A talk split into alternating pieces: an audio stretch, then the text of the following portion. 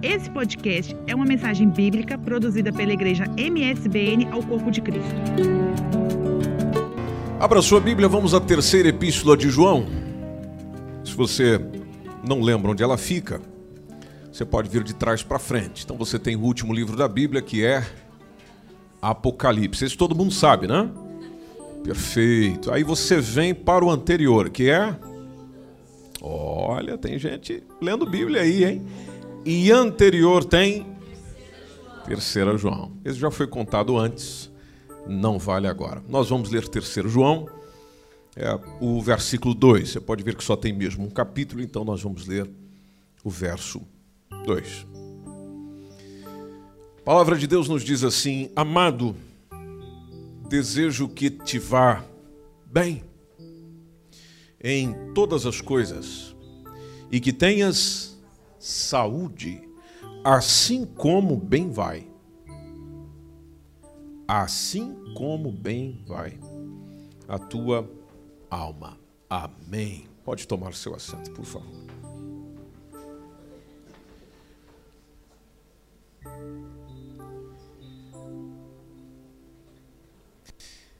Essa terceira carta de João é uma das cartas mais curtas do Novo Testamento. Foi escrita por ele, sendo chamado por muitos de ancião. E ele escreve esta epístola, e não só, mas precisamente esta, para proteger algo muito importante, que é as relações em uma igreja, as relações interpessoais. E dentro daquilo que ele vai discorrendo, ele elogia quem está servindo ao Senhor. E lá tinha um homem por nome Gaio que fazia esse trabalho muito bem. Mas por outro lado, ele, aliás, o Demétrio, melhor dizendo, do qual tinha estava fazendo esse trabalho muito bem feito, mas havia lá um outro indivíduo chamado Diótrefes. O Diótrefes já era um, um cara que não servia para servir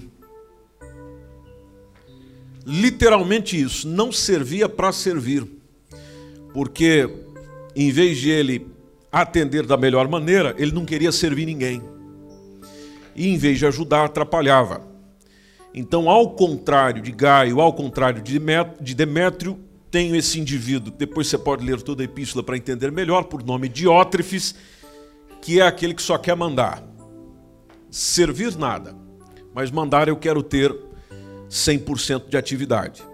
Então, o João diz que vai tratar esse assunto, se você observar lá no último versículo, ele diz: Olha, eu vou tratar desse assunto pessoalmente, porque tem coisas que é só pessoalmente mesmo para a gente poder tratar e não vai poder ser por carta.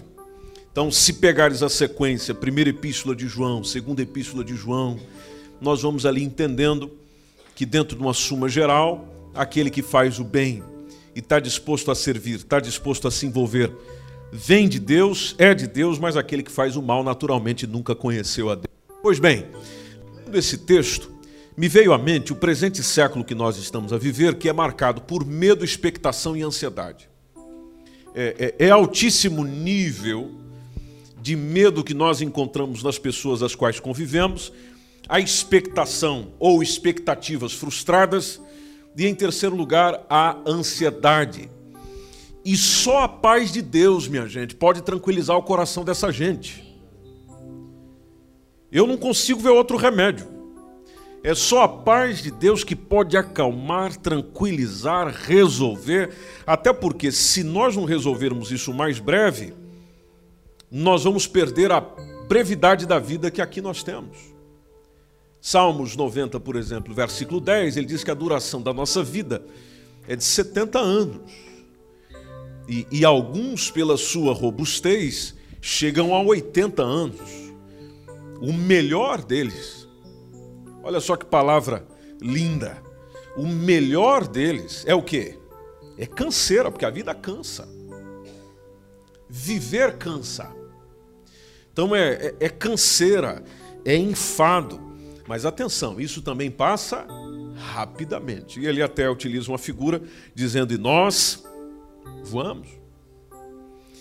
Segundo a Organização Mundial da Saúde, a definição de saúde é estado completo de bem-estar físico, mental e social.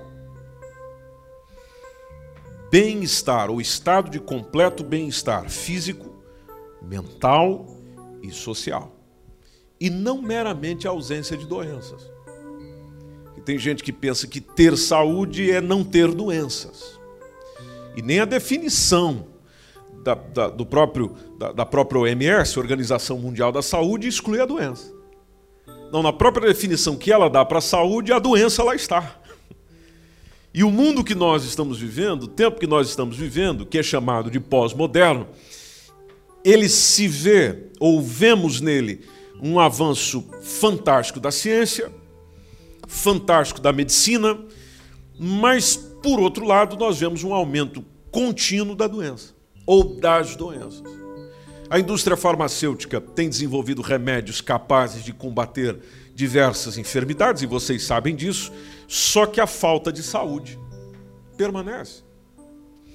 Naturalmente, nós, como gente da Bíblia, vamos para a Bíblia. Na Bíblia, a origem da doença ou de qualquer mal-estar do ser humano está no Éden. Está naquilo que aconteceu no Éden, precisamente Gênesis capítulo 3 onde concluímos que se não houvesse pecado, não havia enfermidade. Você pode perceber que toda enfermidade existente é proveniente de algum pecado, ou é consequência de algum pecado, não necessariamente do indivíduo, alto lá. Não necessariamente da pessoa. Ah, eu estou doente porque eu pequei. Pode ser que sim, pode ser que não.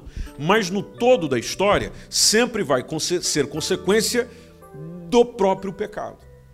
Porque o pecado está acabando com a gente, sempre acabou e continua.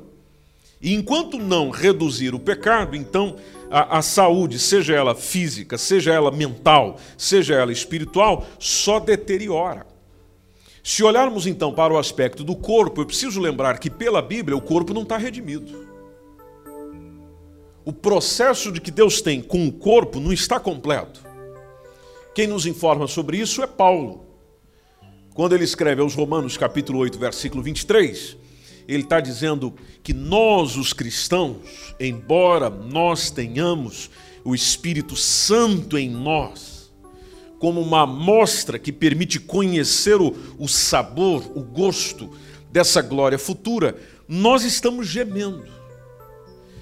Gememos para ser libertados. Libertados de quê, Paulo? Ele diz no texto: libertados de dor e libertados de sofrimento.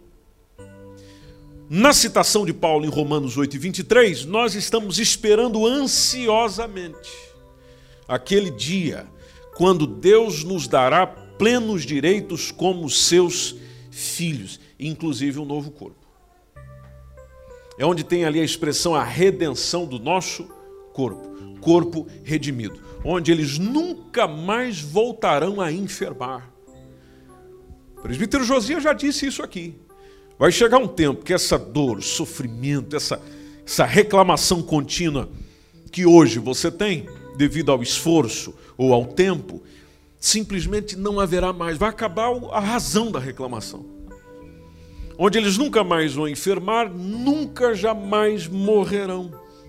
E uma coisa nós precisamos lembrar quando olhamos para a palavra de Deus é que o corpo ainda não está plenamente salvo. Preste atenção no que eu estou te dizendo. Plenamente salvo. Nós estamos na ceia. Na ceia nós recordamos o que Jesus fez na cruz do Calvário. Bom, na cruz, Jesus está garantindo a nossa salvação do nosso espírito, que mais? Da nossa alma e também do nosso corpo. Com isso, e na cruz do Calvário, ele nos deu direito a vida eterna. E uma das coisas, um dos benefícios que se tem na própria cruz, conforme o Evangelho, Isaías 53, Marcos capítulo 16, versículo 18, que foi, se não me engano, foi citado aqui também, quando ele fala da possibilidade de haver cura das enfermidades, em seu nome. Em meu nome, vocês vão fazer o quê? Curarão o quê? Enfermos.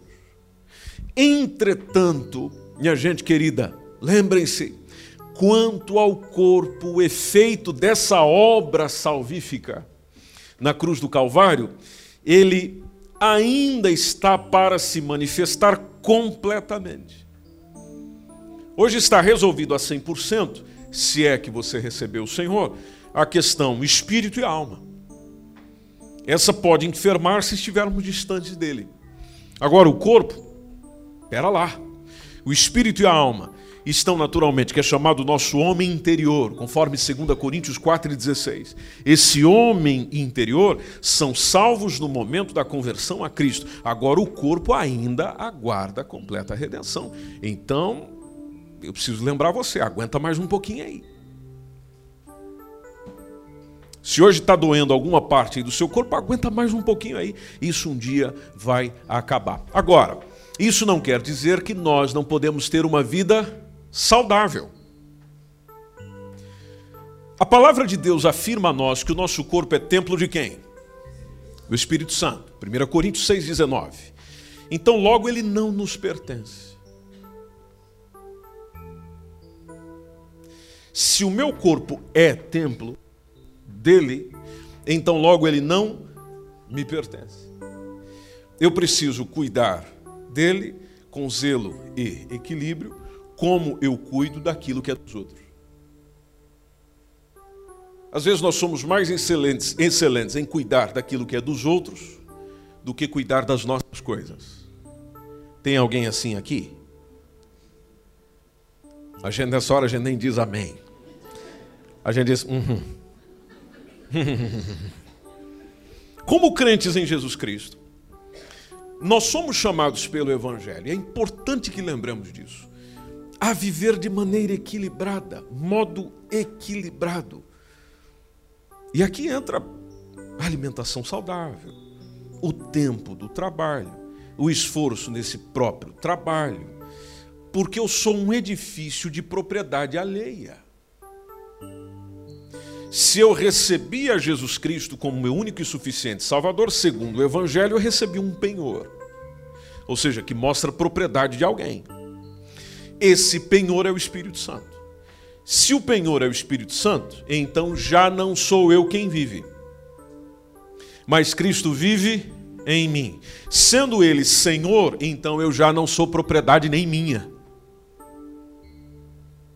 Eu sou propriedade dele e vou prestar contas com ele daquilo que eu fiz com o que é dele. Ou seja, com o Criador que me concedeu esse privilégio de eu poder cuidar de algo para ele. E ele não me deixou sem orientação, ele me deu um manual, que é o manual do fabricante. Se você ainda não conhecia o manual do fabricante do ser humano, é essa Bíblia que você tem aí na mão. É isso aí. O manual do fabricante tem as sugestões certinhas para cada momento da vida, para cada circunstância, o que você deve fazer com seu próprio corpo, com a sua alma, com seu espírito. Está tudo aí. Está tudo aí. Às vezes nós ficamos nos textos mais conhecidos, nos textos mais abordados, nos textos de maior reflexão, nos textos de maior questionamento e, e, e deixamos de caminhar pela riqueza de ensinos, de orientações que a Bíblia tem. Aí, caminhando nesse mundo pós-moderno que eu e você vivemos, percebemos até algo contraditório em relação até à própria saúde física, saúde mental, saúde emocional, onde é enorme a quantidade de tratamentos, de métodos terapêuticos, de remédios, de hospitais, de clínicas especializadas, tanta coisa para resolver, mas também nunca houve tantas pessoas enfermas no corpo. E aqui eu vou além: enfermas na alma, porque a enfermidade na alma não se resolve no hospital. A enfermidade da alma eu não resolvo me encontrando com o meu médico. E nós que conhecemos a palavra de Deus, como já dito, só repito, Sabemos que isso é consequência do pecado transmitido a todos os homens. Romanos capítulo 5, versículo 12. A palavra de Deus nos diz que quando Adão pecou, o pecado entrou na raça humana inteira. O pecado dele é que espalhou a morte pelo mundo todo, de modo que as coisas começaram a envelhecer começaram a morrer porque todos pecaram. Observe o texto dizendo que, como por um homem entrou o pecado no mundo, e pelo pecado entrou o quê? A morte. Assim também a morte passou o quê? A todos os homens. Por isso que todos pecaram. Então, a, quando nós voltamos lá nesse momento do qual o apóstolo Paulo está dizendo, nós percebemos que a primeira enfermidade que surge em Gênesis 3, precisamente entre o verso 8 e 10, se chama ou está na ordem emocional. A primeira enfermidade manifestada logo após o pecado não foi de ordem física, foi de ordem emocional, porque mexeu na emoção, tocou no restante. E é isso que o diabo está querendo fazer comigo e com você. Mexer na área emocional. Uma pessoa desequilibrada emocionalmente falando, ela afeta toda a sua vida, não somente a sua, mas das pessoas que estão perto. E atinge o físico. Observe o texto de Gênesis 3, entre o verso 8 a 10, que a Bíblia sustenta que Adão e Eva, ao pecarem, sentiram medo. Medo. O texto diz que eles ouviram a voz do Senhor que passeava no jardim pela viração do dia, à tardezinha. Eles se escondem. Esconde-se Adão e sua mulher da presença do Senhor Deus. E eles tentam esconder onde é possível, que era entre as árvores do jardim. O verso 9 nos diz que o Senhor o chama e diz para eles: Onde estás? Onde estás?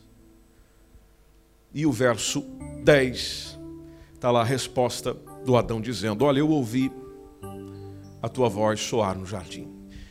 E o que, que ele sentiu? Medo. Eu temi. Eu estava nu, eu me escondi. O medo foi a primeira. Depois, certamente foi sobrevindo as demais sequelas emocionais, psicológicas e físicas. Então, é do pecado como estado e como ato que procedem todas as doenças. Mas por que, que sofremos tanto? Bom, sofremos tanto porque o pecado abunda.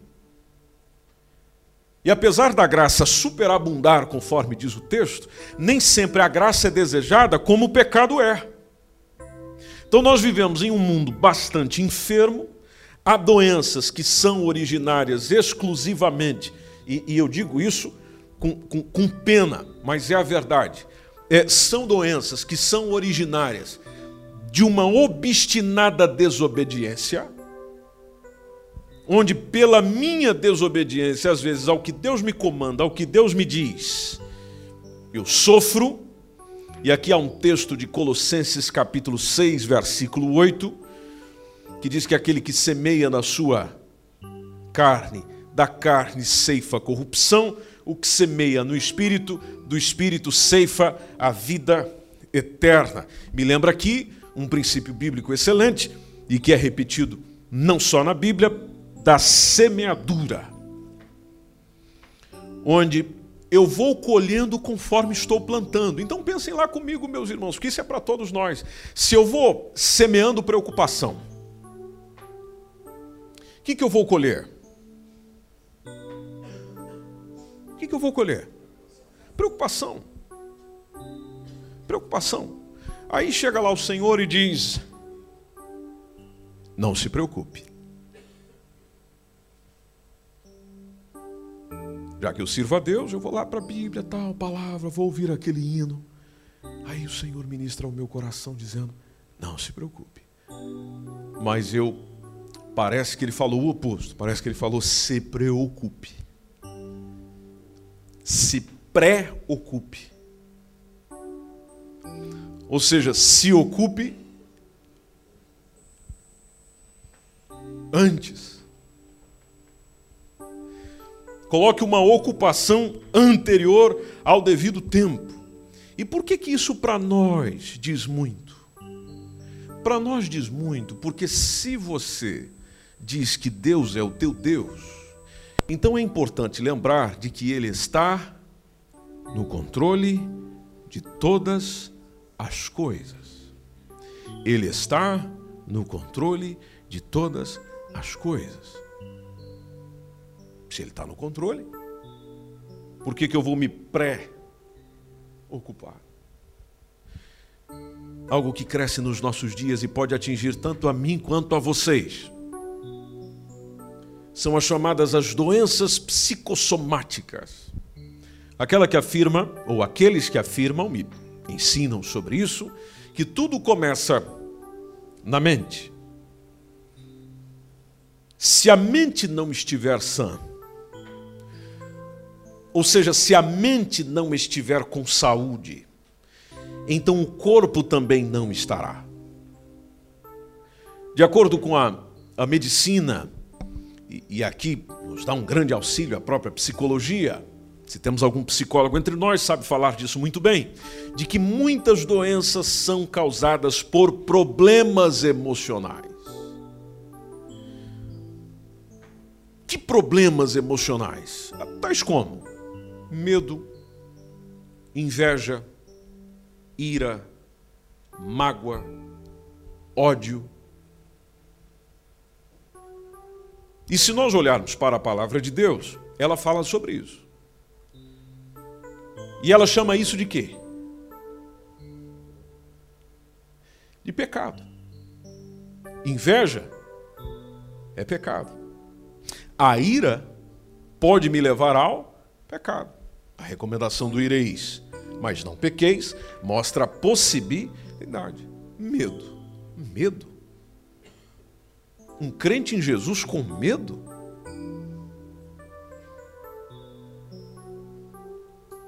Alguém disse que eu nunca contei.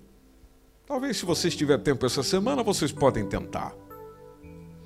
Alguém disse que a expressão não temas na Bíblia consta 366 vezes. Eu não sei, eu não posso provar isso. Como disse, nunca contei. Se for verdade, então eu tenho uma palavra de Deus dizendo não tenha medo todo dia. Todo santo dia. Mas eu continuo temendo. E às vezes vamos tendo medo daquilo que nem deveríamos ter. Por exemplo, um crente com medo da morte.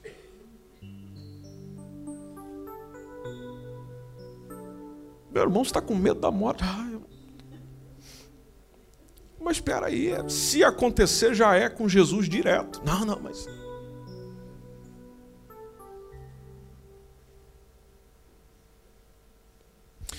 Um crente com medo de ficar sem as coisas que exigem para a sua própria sobrevivência. Não estou a falar do seu conforto, estou a falar da sua sobrevivência. Aí eu tenho Jesus dizendo: olha, esse problema não será um problema, se tão somente fazermos o quê? Aí você conhece esse texto, você está careca de saber esse negócio. Buscai em primeiro lugar o reino. Ah, sim, eu sei desse texto, mas não busco. Precisamente nos dias onde eu estou demasiadamente ocupado com as minhas preocupações. Ai, a minha cabeça não dá nem para pensar em reino de Deus agora. Agora tem que resolver isso aqui.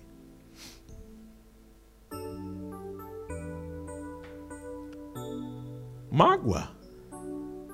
Ou não existe crente magoado? Tem. Tem. Com as suas razões, com seus pareceres, com as suas ideias. Mas lá é onde está, a gente tem que brigar um pouquinho conosco, meus irmãos. Nós temos que pegar os nossos sentimentos e jogar frente a frente com a palavra de Deus e dizer: peraí, como você fazia ou faz com seu filho. Espera aí, rapaz. Então, ou seja, colocar-se frente a frente com a palavra de Deus e, e, e bater forte aí. Dizer, não, não, espera aí. Não, não, isso não pode ser assim. Ódio. Eu odeio aquele fulano. Eu odeio aquela mulher. Eu odeio aquele homem. Bom, se você odeia, então o amor de Deus já está longe há muito tempo.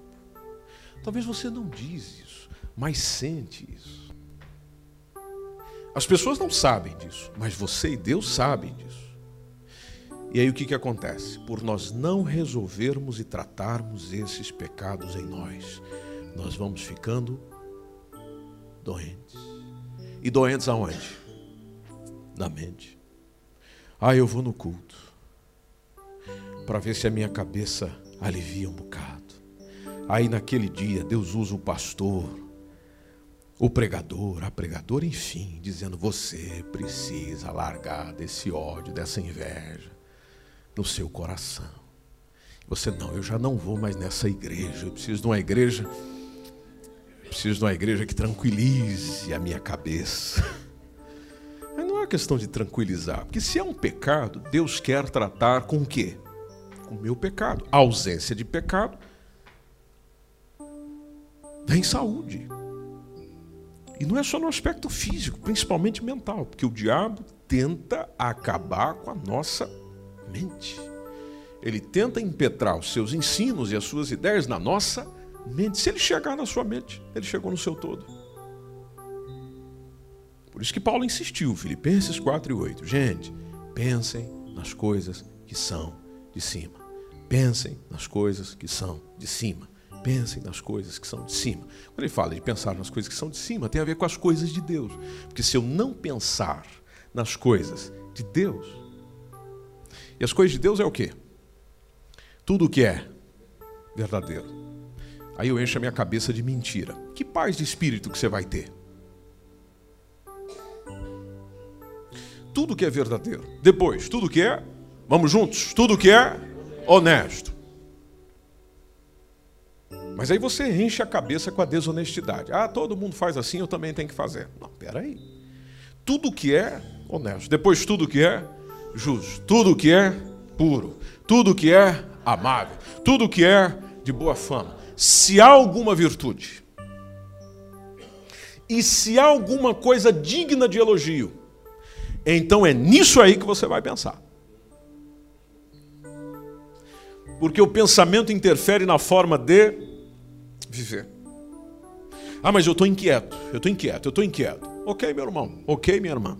Às vezes eu também estou ou estou, melhor dizendo. A Bíblia adverte que nós não devemos estar inquietos por coisa alguma que precisamos ter. Aliás, não estar inquietos por coisa alguma e que precisamos ter paz interior. Está nesse mesmo texto, é só voltarmos no verso 6. Não estejais inquietos.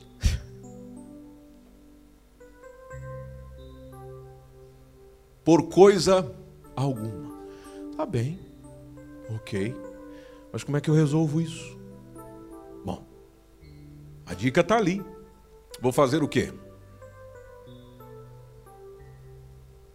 Vamos lá, todos aí sabem ler, né? O que, que eu vou fazer? Alguém já falou aí, mas falou timidamente. Solta essa voz, minha irmã. O que, que eu tenho que fazer? Orar. Orar texto está dizendo: Antes as vossas petições sejam em quantas coisas? Em tudo, conhecidas diante de Deus pela oração e depois pela súplica. Só lembrando o que é súplica: súplica é eu pedir insistente e permanentemente, geralmente por desespero. Quem suplica está desesperado. Pois é, vamos lá que naquele dia eu estou desesperado. O remédio divino é eu correr para a oração.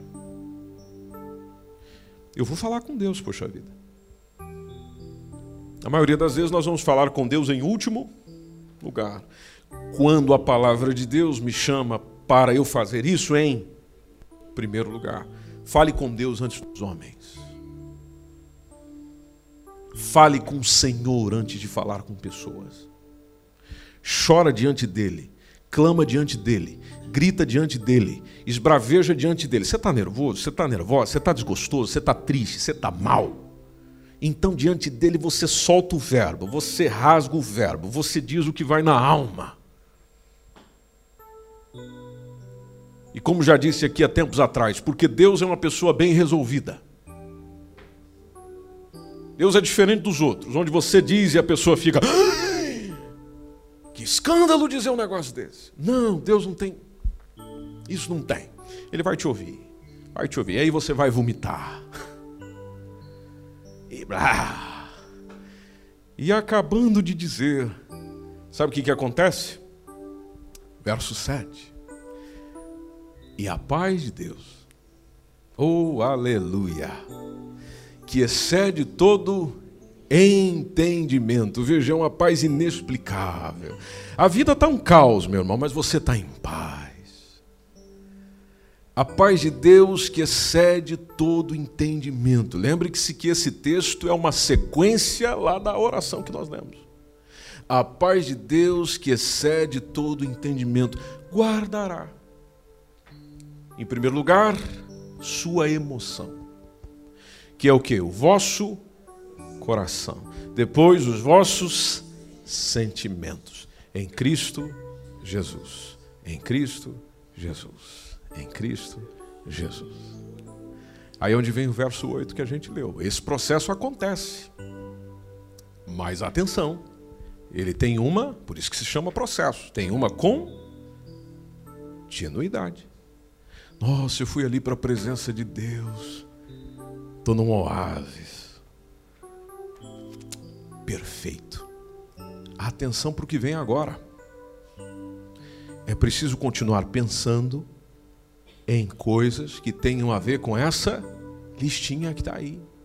Senão, o diabo, vosso adversário, anda ao derredor, bramando como leão, simplesmente buscando a quem possa tragar, ou seja, quem deu uma brecha. Quem abre a porta. Abriu um pouquinho. Você sabe que ele não tem respeito por ninguém. Ele entra. A Bíblia adverte que eu não devo estar inquieto. No dia que eu estiver, nós já sabemos o que fazer. Amém, meus irmãos? amar, perdoar. Nossa, quanto texto! Quanto texto! Fala sobre amor, fala sobre perdão. E, e atenção, esses sentimentos, eles são preventivos. Às vezes nós olhamos para eles ou para eles apenas como remédios para sanar o problema. Também. Mas é preferível que eu invista na prevenção amar, perdoar como prevenção. Eu não preciso esperar meu irmão, minha irmã vir me pedir perdão por um negócio que ele me fez. Eu só vou perdoar quando vier e se ajoelhar na minha frente. Aí quando vier, me perdoe, irmão, me perdoe, irmã. Aí eu vou pensar. Então, quando você for pensar, você já está desviado. Não, perdoa acabou de acontecer o problema, já perdoa. Não, não continua com ele, não. Já no seu coração, passou, passou, passou. Já está perdoado. Talvez você não dá para dizer isso para a pessoa, mas aqui dentro, ó, conversa um pouquinho com você mesmo e com Deus. O seu coração já está perdoado, meu irmão. Já está perdoado. Aleluia. Glória ao Senhor. Vamos em frente. Prevenção amar, perdoar. Por isso que epístola de João tem muito a ver com as relações, porque amor e perdão nas relações são importantes. Se isso não houver, não dura, não permanece, não acontece. Aí tem aquelas doenças que são causadas por tensão emocional pessoa vive tensa, emocionalmente falando. E a Bíblia ensina o coração alegre, se a gente vê lá em Provérbios 17, 22, diz que o coração alegre serve de bom remédio. Olha lá, eu nem preciso ir comprar na farmácia alegria. Aliás, ninguém atende a gente com alegria na farmácia. Eu nunca fui recebido com um sorriso na farmácia.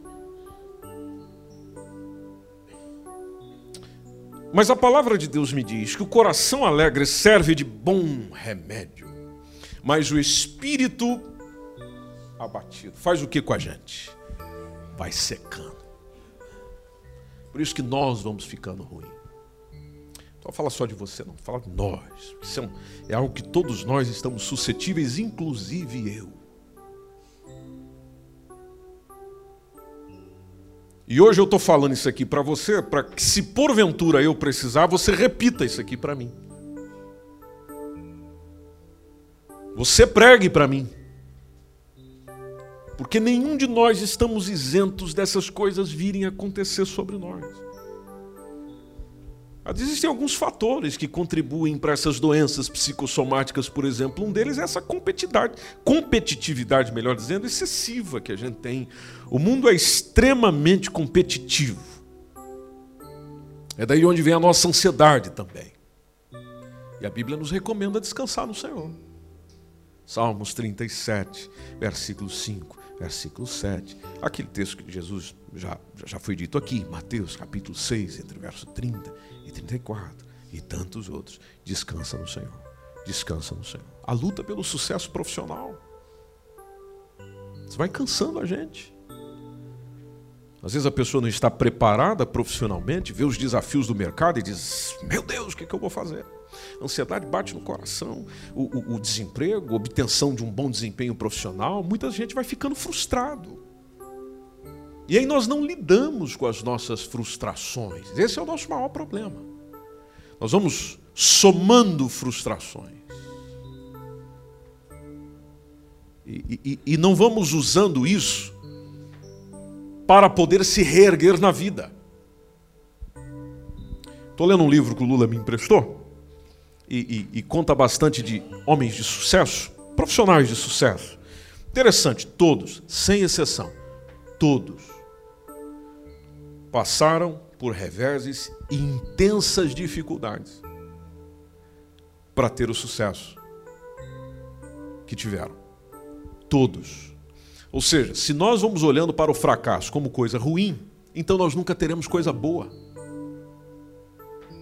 Ele é necessário, ele nos ensina, ele corrige a rota, nos faz rever nos faz pensar, nos faz organizar. Então, o insucesso ou a frustração não pode ser visto por nós, principalmente que servimos ao Senhor, como algo ruim. Se você for, for para a Bíblia, então, quanta história de fracasso, insucesso, de frustração que tem nela. Inclusive com homens poderosamente usados nas mãos de Deus. Indivíduo que falou e aconteceu. Pois é, mas ele teve os seus momentos ruins também. Por que, que você não pode ter? O crente em Jesus, naturalmente, por passar por isso, só existe um diferencial: não há nele desespero. Existe a tensão da situação, o sofrimento da situação, a, a necessidade de expor a situação, de conversar a situação, de discutir, de questionar. Agora, o desesperar é que naquele que serve ao Senhor naturalmente não acontecerá, porque ele sabe em quem confiar. Como disse Jó, eu sei que o meu redentor vive. Eu sei que ele vive, ele vai vir aqui. Ele vai agir nisso aqui. Salmo 55 e 22, 1 Pedro 5 e 7. Os nossos insucessos até na própria afetividade. Tem gente que sofre porque não consegue se casar. Não consegue constituir uma, uma família. Poxa vida, eu sou frustrado emocionalmente. E aqueles que conseguiram, mas não são felizes? É uma nova frustração. Isso também ocorre no meio evangélico. Ocorre entre nós. Qual que é o remédio? O remédio é o mesmo. Confie em Deus. esteja atento, atenta às orientações de Deus, porque Ele quer resolver essa parada aí. O estresse. Gente, o que nós fazemos para lidar com o nosso estresse? Dizem os estudiosos que o estresse ocasional, ou seja, aquele que ocorre em um período específico, ele não causa neuroses ou outro tipo de doença da mente. Até porque existe às vezes algum estresse que é benéfico para nós, nos faz mexer. Entretanto, o problema está, e, e nós já ouvimos diversas vezes aqui sobre isso por pregadores e oradores que palestraram para nós sobre isso, o problema está quando o estresse é constante. Sempre estressado. Sempre estressado. Opa, peraí. Então é preciso tratar o assunto. Pelo viés espiritual, pelo viés emocional, é preciso tratar o assunto. E ele tende a desenvolver, o estresse vai tendencionando a desenvolver, inclusive, doenças mais graves. E a Bíblia está cheia de conselhos para que eu tome algumas medidas para evitar problemas como esse. Eu defendo, meus irmãos, de que a Bíblia é o remédio que nós precisamos para viver melhor. E, e, se você duvida do que eu estou dizendo, em primeiro lugar, você tem todo o direito de duvidar. Mas deixa eu te fazer um convite. Lê ela primeiro. Estuda ela. Mergulhe nela. E depois vamos voltar a conversar. Aí você fica a dizer: Ah, mas eu conheço um monte de gente que conhece Bíblia e vive uma vida terrível. Bom, conhecer não é tudo. A saúde que a palavra de Deus nos dá é quando existe conhecimento e, ao mesmo tempo, vivência. Então, por exemplo, eu sei que eu devo entregar o meu caminho ao Senhor, confiar nele e o mais ele fará. Bom, saber disso já é um bom começo. Mas o que faz a diferença é eu verdadeiramente entregar ao Senhor, confiar nele e esperar ele fazer. O problema é a gente lidar com a nossa ansiedade, tensão, porque o meio vai nos na forma de viver. Então, para encerrar e participarmos juntos da ceia do Senhor, alguém partilhou recentemente umas regrinhas para uma vida saudável. E eu achei interessante porque elas têm justamente a ver com aquilo que a Bíblia nos diz. A primeira delas é: conheça Deus pessoalmente. Pare com esse negócio de conhecer a Deus por meio da igreja, da pregação, do que se diz sobre Ele, do que se fala sobre Ele, do que se afirma sobre Ele. Muda a sua atitude. Busque conhecê-lo pessoalmente. Ele é uma pessoa. Ele pode ser conhecido. É possível falar e ouvi-lo. Agora é preciso buscá-lo. Então, coloca isso em primeiro lugar, comece a buscar conhecê-lo pessoalmente. Segunda coisa interessante que você vai descobrir é conhecer o propósito de Deus para a sua vida. Deus tem um propósito para você. Deus tem um propósito para você. Deus tem um objetivo para você. Deus tem algo especificamente para você. Descubra isso. Conforme você for conhecendo ele pessoalmente, você vai descobrindo. Uma coisa que nós estamos ouvindo o tempo todo em televisões e, e realmente faz a diferença, porque tem gente sofrendo porque quer. É de buscar cuidar do meu corpo por meio de uma boa alimentação. Você come torresmo, come picanha, come daquilo, come disso, depois fica cheio diz: Meu Deus, o que é que está acontecendo com o meu corpo?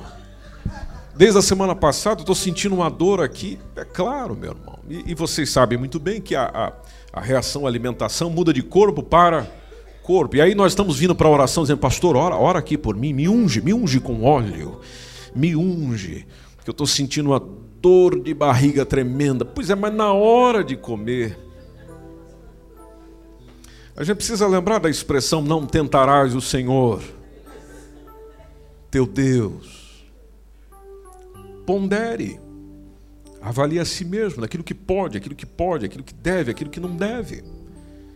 Porque senão eu posso acelerar o meu encontro com Jesus. E aí eu chego lá e digo, Senhor, por que tão rápido? Ele diz, não, foi você que apressou. Com aquela comida que você comia, fez mal. Está aí o resultado. Seu corpo deu um pane, parou. Nós estamos aqui juntos. Mas é você que quis isso. Então isso também interfere, aquilo que nós comemos, bebemos, interfere no nosso humor, no nosso estado de espírito. Ou não interfere? Interfere. Então pensa nisso também. Tem gente que joga para o diabo, diz: o diabo está querendo me atrapalhar na minha saúde hoje. Bom, só se o diabo serviu o prato de comida para você. Se não for o caso, foi você mesmo que se serviu, ele não tem nada a ver com isso. Procure se alimentar bem. Reconheça os próprios limites. Gente, todos nós temos limites. Eu vejo irmãos aí que trabalham, trabalham, trabalham. Tudo bem, meu irmão? Sentindo sua falta na igreja? Estou trabalhando, estou trabalhando, trabalhando.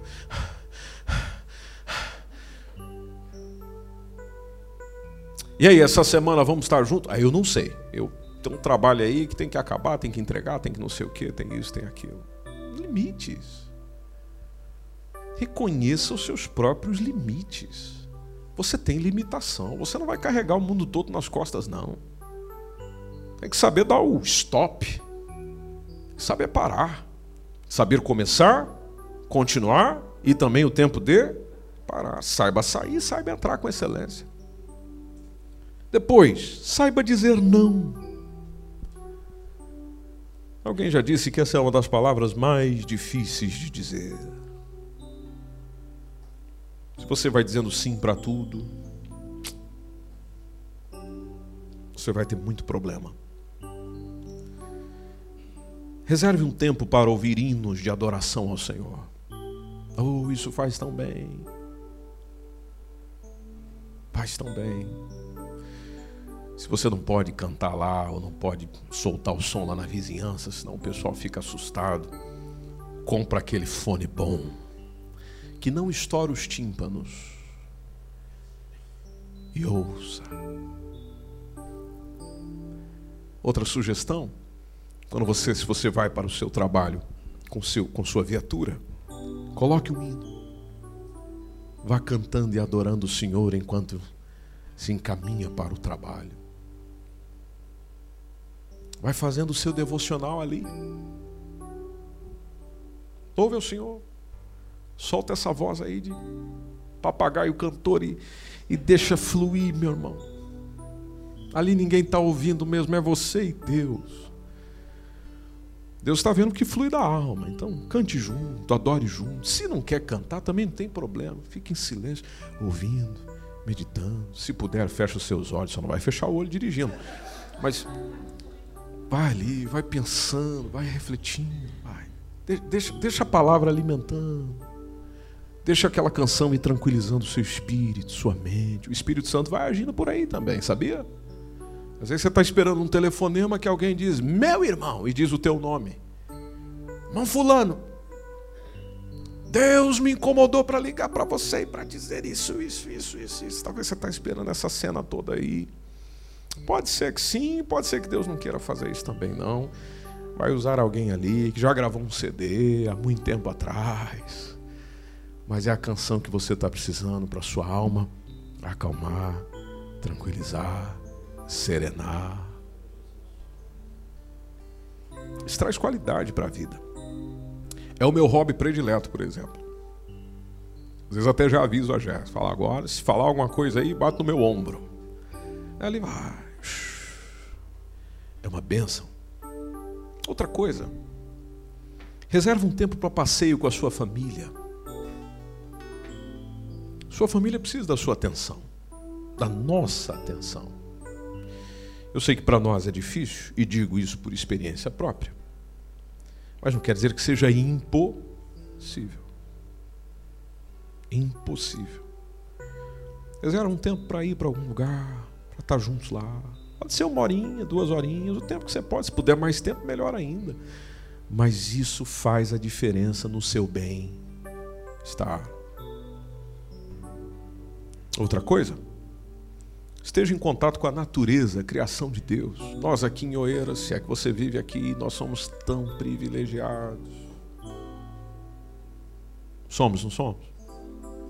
Somos tão privilegiados. Dá para você ali naquele parque dos poetas, sentar num banco daquele, esticar a perna para frente assim e dizer: Eu te glorifico, Senhor, por essa criação tão linda. Olha para aquele mar, tudo que ele fez. Fica ali uns 15 minutos meditando naquilo tudo.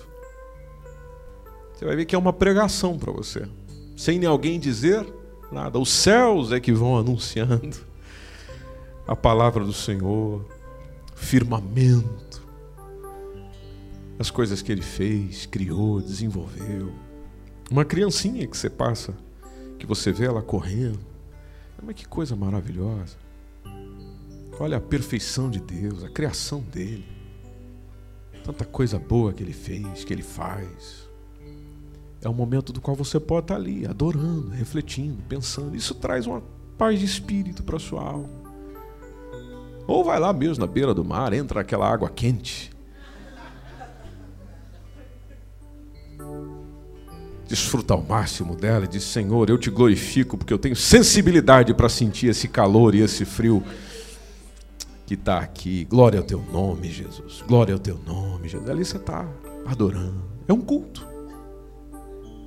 É um culto. Eu já fiz um culto molhando os pés na beira da praia. Enquanto aquele tempo, aquele tempo ali você está adorando ao Senhor, o pezinho está refrescando. Pá. Aí você vai, já começa a surgir uma lágrima na pontinha do olho. Aí você já está falando em línguas. Aí você já está se cuidando para não escandalizar quem está do lado. Mas é hora que você vê que tem aquele intervalo na praia, você dá uma crescida. E aí a coisa vai acontecendo, você volta para casa renovado. E nem era dentro de um templo. Era na casa que o Senhor criou para nós morarmos. É a natureza. Tenha contato com a natureza. Fiquei feliz que nós estamos aí tendo agora uma equipe de atletismo do MSBN Oeiras. É fantástico. Hoje eu recebi a foto com as medalhas. Que maravilha. É uma forma. É um momento que faz tão bem. Deixa eu te dar mais duas sugestões. Reserve um tempo para ler um bom livro. Leia mais. Ah, isso faz tão bem. Não é, Paulo? Paulo é um leitor assíduo. Tem até a carteirinha da Biblioteca de Oeiras. Ler faz bem. Na leitura, sua cabeça vai por onde você não foi ainda. A gente viaja. Pode ser um livro devocional, pode ser um livro, uma temática do seu interesse. Às vezes você está sofrendo para criar o teu filho adolescente. Pois é, e você nunca passou ali na nossa livraria, onde está dizendo ali, tem diversos livros, títulos de como você pode orientar o seu menino adolescente, o seu pequeno. Hoje você está aqui cansado de igreja, eu já não aguento mais essa vida de igreja. Pois é, tem um livro fantástico ali. Gente cansada de igreja. Esse livro é para você, meu irmão. Se você não quer comprar porque não quer passar vergonha, pede para alguém. Mas o nosso responsável ali, ele é super discreto. Ele vai entregar o livro. Rapidinho, pega aqui. Tá, passa aqui. Baratérrimo, 6 euros. 6 euros para você ter um conteúdo ali maravilhoso. Já estou fazendo propaganda da livraria, né? Tem tanta coisa boa ali. Ali, fora os tantos outros que você pode ler, parar um pouquinho antes de dormir. Eu sei que muitos de nós vamos começar a ler, vamos dormir. Mas talvez aquele dia o Espírito Santo quer que você leia alguma coisinha que está logo ali a três páginas à frente, ele faz você ficar com o olho pregado. Aberto, obviamente, né? não pregado, fechado, aberto. E, e o tema, o assunto, vai curando o teu coração, vai curando tuas feridas, vai curando tua mente, vai fazendo você perceber o que ainda não havia percebido. Leia, leia sobre a, leia a Bíblia então, mas fala. Fala da Bíblia e tantas outras opções que você tem. Em último lugar, seja fiel a Deus. A fidelidade a Deus, gente, é importante para o nosso bem-estar. Super importante. Seja fiel ao Senhor, como o Senhor tem sido fiel com você.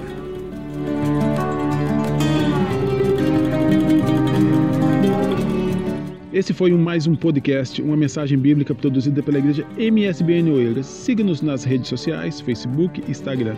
Subscreva o nosso podcast e também o nosso canal no YouTube. Saiba mais em msbnportugal.com.